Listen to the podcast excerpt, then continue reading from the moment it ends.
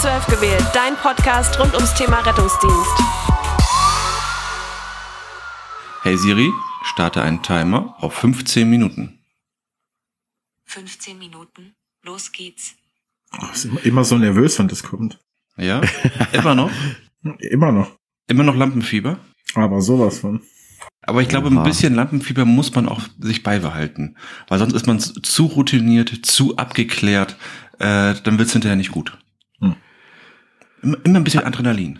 Ja. Wie, Okay. bei, wie bei der Reanimation. Immer ein bisschen Ja. Adrenalin. Dann trinke ich noch mal einen Kaffee, damit der noch mal ein bisschen nach oben geht, der Puls hier. einen wunderschönen guten äh, Montagmorgen zusammen in die Runde. Ahoi. Willkommen. Äh, erstmal Gratulation nochmal zur Hach Ho Hochzeit. Zur Alter Hochzeit. Das, ja, das war richtig kompliziert gerade. Es ist auch früh. Äh, zur Hochzeit an unseren letzten Gast Luca, der mit uns über den Wünschewagen vom ASB gesprochen hat. Der hat ja tatsächlich an dem Wochenende, bevor die Folge rausgekommen ist, schon geheiratet.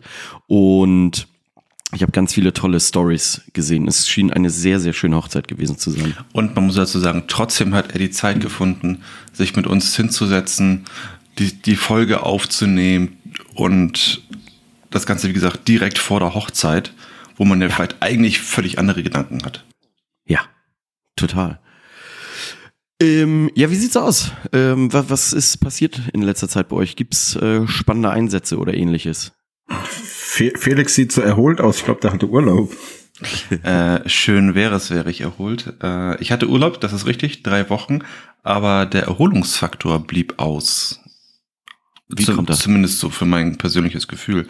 Äh, einfach bedingt dadurch, dass der Urlaub anders geplant war ursprünglich, als er am Ende gekommen ist. Das passiert gefühlt mit jedem Urlaub in letzter Zeit mit, äh, bei mir. Ähm, äh, ich wurde verlassen von meiner Freundin. Oh, Oh. sad, heartbroken. Und, und alle, alle Fangirls jetzt so, yeah. Aber, Aber ich, Vielleicht auch alle Fanboys. Äh, auch, auch possible. Genau, ähm, an, und auch, auch an die Fan-Diversen. Äh, ich muss euch leider alle enttäuschen. Ähm, Er hat schon eine neue. genau. ich, ich, ich habe nach wie vor äh, meine alte und die ist nur aktuell nicht zugegen. Die ist für ein halbes Jahr knapp ausgewandert nach Frankreich für ein Auslandssemester. Während des Medizinstudiums. Während des, genau, als Erasmus-Studentin sozusagen ist sie nach Frankreich ge- geflogen, um dort die Sprache zu lernen, Abenteuer zu erleben, eine, eine schöne Zeit zu haben.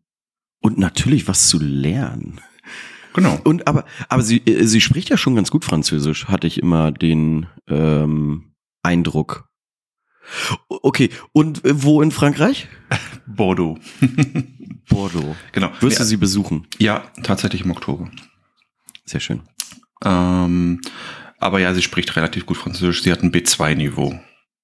Okay. Das wurde ihr so bescheinigt, genau. Ja, aber dadurch, äh, das ist genau in unserem Urlaub passiert. Also der Abflug, Mhm. genau auf Halbzeit unseres Urlaubs und da hatte ich dann so die ersten ha- anderthalb Wochen mit ihr zu tun, dass wir uns noch irgendwie um alles kümmern. Wir mussten uns noch um eine Unterkunft kümmern, irgendwelche diversen Sachen für Versicherungen, die sie braucht und so weiter und so fort. Da blieb nicht viel Zeit, um wirklich sich irgendwo an den Strand zu legen und zu erholen. 50.000 Abschiedstourneen von Familie, Freunden und, und sonstigen Das. Kram. Ja. Das äh, hat das irgendwie alles. Also der, meine Assoziation von Urlaub hat da keinen Platz gefunden. Ja. Äh, dann hatte ich noch anderthalb Wochen hinterher, die waren dann irgendwie auch komisch, weil sie auf einmal nicht mehr da ist. Und wenn man doch eine recht lange Zeit mit einem Menschen zusammen wohnt und lebt und das auf einmal nicht mehr stattfindet, dann ist das doch irgendwie sehr gewöhnungsbedürftig. Und, ähm, ja. Okay. Und bist du jetzt in diesem neuen Alltag ohne sie schon so ein bisschen angekommen? Oder ist es. Ja, doch, doch, doch, doch, doch. Doch, kann man sagen. Aber es war natürlich erstmal eine Umgewöhnung. Äh, ich habe regelmäßigen Kontakt zu ihr. Ihr geht es gut. Ich freue mich, sie zu sehen im Oktober. Ja. Und ich freue mich darauf, wenn sie im, im Februar wieder nach Hause kommt. Schön. Genau. Sehr gut. Wie, äh, wie sieht's bei dir aus, Chan? Bei mir gar nichts Spannendes. Und ich überlasse lieber meine Redezeit dir, weil ich glaube, du hast ein, zwei spannendere Projekte zu berichten. Ja, aber, aber trotzdem ist es ja nicht so, als, als würdest du nicht gerade ähm, ein einsatzbedingtes Handicap Ich wollte sagen, mit, also wir, mit dir bringen, oder? wir haben ja gestern schon zwei wundervolle neue Folgen aufgenommen und als ich zur Tür reinkam, war äh, Chan so ein bisschen Cyborg-like an einem Bein. Was ist da passiert, Chan? Oder darfst du nicht drüber reden? Doch, ist ja, sag mal, es ist ja kein Straftat, das ist ja nur ein BG-Unfall. Man hat die Mutter einer uns bekannten Stammpatientin hat mir mein, oder hat mich zwischen dem Treppenlift, wo ihre Tochter draus saß, und der Wand quasi eingeklemmt, weil sie auf einmal, anstatt weiter hochzufahren, den gestoppt hat und rückwärts gefahren ist. Ah. Und dann kam ich nicht mehr weg. Und auf mein Schreien hinten, sie möge doch dieses Dings anhalten oder wieder nach oben fahren, ging es weiter abwärts. Ah. Und äh, wie geht's dir jetzt? Wie geht's dem Bein? Du darf am Montag in die Röhre. Das ist der einzige Vorteil, wenn du BG-Patient bist, bist du wie Privatpatient. Das heißt, du kriegst ultraschnell Termine. Ja. Und das heißt, da mal quasi abwarten. Okay. Vorsichtige Prognose. Ein Doktor sagt, Meniskus könnte wieder kaputt sein. Wurde ja vor kurz oder vor ein paar Monaten schon mal operiert. Hm. Und durch das das gleiche Knie war, hat er nicht die Befürchtung, dass der gehalten hat. Er hat ja nicht die Hoffnung so rum. Das wäre natürlich Mist. So, man nimmt's, wie es kommt. Oder wie ein Kölner Notarzt von uns zu sagen pflegt, es kütt, wie es kütt. Oh Gott, oh Gott, oh Gott. Oh Mann. sagt, man, sagt man das da so? Ja, es kütt, wie es kütt. Es kommt, wie es kommt. Also, wenn man mir sagen würde, es kütt wie es kütt, dann würde ich da irgendwie, keine Ahnung, irgendwas anderes drunter verstehen, als es kommt wie es kommt. Also dieses, dieses, dieses Kütt finde ich so prägnant anders komisch, dass ich da Ja. irgendwie was anderes mit assoziieren würde als kommt. Aber ich finde, häufig ergibt sich das ja so durch den Kontext irgendwie so, ne? Ja, wa- wahrscheinlich. Aber wenn du nur das hören würdest, es kütt wie es kütt. Ja. Also wenn, wenn jemand äh, an mir schreien vorbeilaufen würde und das sagen würde, würde ich denken, okay, er muss wahnsinnig doll auf Toilette wahrscheinlich. Du auch da? äh, äh, es, ko es kommt, wie es kommt. genau, genau. Ähm, Wunderherrlich. Ja, ich habe tatsächlich äh, eine spannende Erfahrung hinter mir und bin sehr glücklich, diese erlebt haben zu dürfen. Ich darf nicht super doll ins Detail gehen, aber wir haben ja mal mit der Firma Weinmann eine Folge gemacht. Ich glaube, es war noch in Staffel 1, oder? Und ähm, wir wurden als Podcast kontaktiert, dass es eine Anwender äh, Innenuntersuchung gibt bezüglich eines neuen Gerätes und ob wir daran nicht teilhaben wollen. Ähm, ich glaube, ich war der einzige von uns dreien, der zu dem doch relativ spontanen Zeitpunkt Zeit hatte. Und es war großartig. Also es ist, um es ganz kurz zu schildern, es ist ein Projekt bestehend aus dem UKE Hamburg, ähm, der Universität Hamburg und den Unternehmens Weinmann Emergency und dem Unternehmen Core Science. Und das Ganze ist ein ähm, Förderprojekt vom Bundesministerium für Bildung und Forschung. Und zwar gab es den Auftrag, ein Kombigerät herzustellen aus ähm, Elektrotherapie, Defibrillationseinheit, Überwachung und Beatmung. Und die Firmen sozusagen haben zusammen ein Gerät entwickelt und es ging jetzt darum, diese Prototypen, die zu dem Zeitpunkt noch rein aus dem ähm, 3D-Drucker stammten, in verschiedenen Varianten mal zu testen in verschiedenen Szenarien. Und das Ganze ging zwei Tage. Das wurde am Simulationszentrum im UKE gemacht. Ähm, es war klinisches Personal da, es waren Notärzte und Notärztinnen da, es war Rettungsdienstpersonal da. Pro Tag waren es, glaube ich, zwölf Teilnehmende. Und genau, wir sind da hingekommen. Es gab super Verpflegung, äh, das Ganze natürlich unter Corona-Auflagen mit Vorab-Test und so weiter. Und dann gab es drei Reanimationsszenarien. Man hat sich in Zweierteams zusammengetan, hat mit diesen verschiedenartigen Prototypen, die quasi in verschiedenen ähm, ja, Arten hergestellt waren und aufgebaut waren, diese Szenarien durchgespielt. Mm, Und ist danach sozusagen an einen Rechner gegangen, wo man Fragen beantworten musste zum Handling und so weiter. Und jetzt würde man denken, haha, okay, 3D-Drucker ist ja ähm, alles einfach nur Plastik und sehr leicht, aber die sind tatsächlich mit Gewichten versehen, so dass man das reelle Gewicht, was man auch draußen hätte, ähm, mit sich rumträgt und dazu natürlich alle anderen, alles andere an Equipment.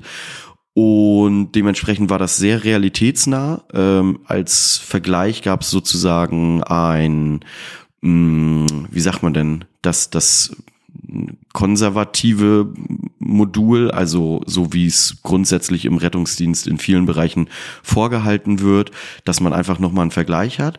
Und dann gab es noch eine Station rein softwaremäßig. Ähm, das Ganze wurde auf einem Tablet nachsimuliert und man hat dann Aufgaben gestellt bekommen. Das Ganze wurde auch gefilmt und dann hat man zum Beispiel die Aufgabe bekommen, okay, du hast ein ich sag jetzt mal, sechs Jahre altes Kind, das und das Gewicht, ähm, das soll defibrilliert werden, bitte stelle ähm, die entsprechende Joule-Zahl ein und so weiter. Und es ging wirklich nur, wie finde ich mich auf dieser Benutzeroberfläche?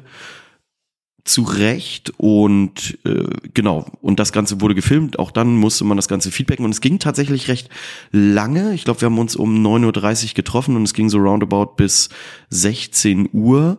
Und man hat wenig Zeit dazwischen gehabt ähm, es, es gab wie gesagt, Verpflegung war da und man konnte sich immer zwischendurch was nehmen, aber mh, mm, dass man jetzt so, so richtig viel runterkommen konnte zwischendurch, war nicht. Und gerade wenn es um diese Fragebögen ging, fand ich es teilweise schwierig, weil du noch sehr nah da dran warst. Und ich glaube, wenn ein bisschen Zeit dazwischen gewesen wäre, würden einem noch mal so nachwirkend Sachen einfallen, die man da reinschreiben. Aber man war immer so ein bisschen im Zeitstress, hat aber wahnsinnig viel Spaß gemacht. Und ich bin sehr gespannt, wie sich alle Bewertungen von den Teilnehmenden, welchen Einfluss die auf dieses Gerät und auf die Software und so weiter haben. Das wird natürlich alles jetzt nach und nach ausgewertet, ähm, umgeschrieben und, und was weiß ich nicht. Alles, also es wird dauern, bis das noch kommt. Aber es war mal sehr interessant bei so einem, mhm bei, bei so einer Schu ja, Schulung kann man ja gar nicht sagen, es ist ja fast schon eine Studie, äh, dran, dran teilzunehmen und auch so seine Gedanken und so mit einfließen zu lassen. Ähm, nichtsdestotrotz habe ich uns direkt einen neuen Gast klar gemacht. Und zwar vom Simulationszentrum des UKE. Da müssen wir nochmal in Kontakt treten und terminieren. Aber ich glaube, auch das wird eine sehr spannende Folge, weil ich wusste gar nicht, dass es dieses Zentrum da gibt und es ist sehr cool aufgebaut. Also du kannst bis zur OP dort alles nachsimulieren und äh, die Bilder, die ich zumindest gesehen habe, sahen sehr interessant aus. Also da freue ich mich, wenn wir da mal eine Folge zu Gange bekommen. Ich habe da mal eine Nachfrage. Also das Gerät, das mhm. weil man da gerade irgendwie am Konzipieren ist, ist ein Gerät, das eine Monitorwachung ermöglicht, das eine Defibrillation ermöglicht, eine Kardioversion ermöglicht, ein, eine Schrittmachertherapie ermöglicht ähm, dazu dann aber auch noch gleichzeitig eine Beatmung ermöglicht. Korrekt. Mhm. Das heißt, das, was wir sonst immer mit zwei, drei Geräten rumschleppen, haben wir in einem. Genau. Genau, also jetzt muss man natürlich sagen, das ist natürlich immer so ein bisschen ähm, Rettungsdienstbereich behaftet. Ne? Also wir bei uns bei der RKIs haben ja das Beatmungsgerät immer im Fahrzeug hängen und holen es bei Bedarf, beziehungsweise wird es vom NEF mitgebracht ähm, aus, aus deren Fahrzeug.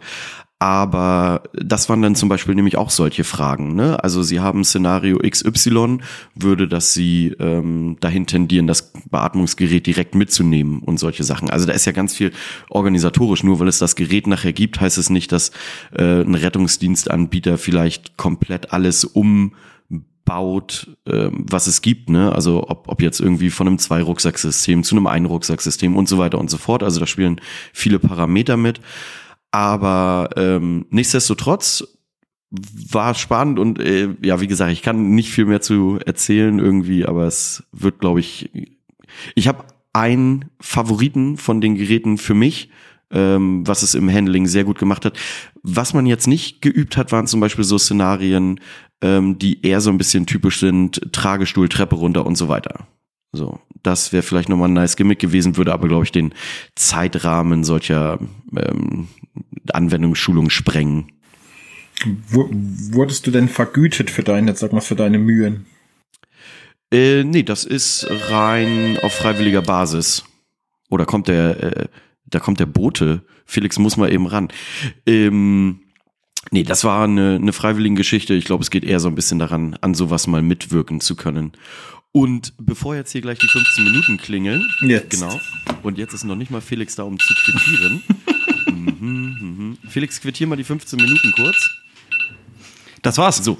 Ja, genau. Ich wollte als, als allerletztes, ähm, es gibt eine, eine neue Petition von der ähm, Feuerwehrgewerkschaft Rettet den Rettungsdienst. Es gibt eine Petition, die es zu unterschreiben gilt. Man ähm, kann das Ganze natürlich sich weiter informieren, welche Ansätze es da gibt. Findet ihr auf der Internetseite www.rettet-den-rettungsdienst.de.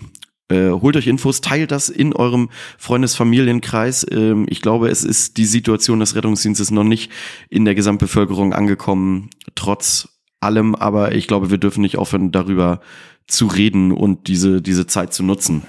Thema Nachhaltigkeit. Sie. Also wer auch künftig später gerettet werden möchte oder dass Angehörige gerettet werden, dem sollte das doch am Herzen liegen. In diesem. Sinne, Tschüssikowski. Ciao, ciao.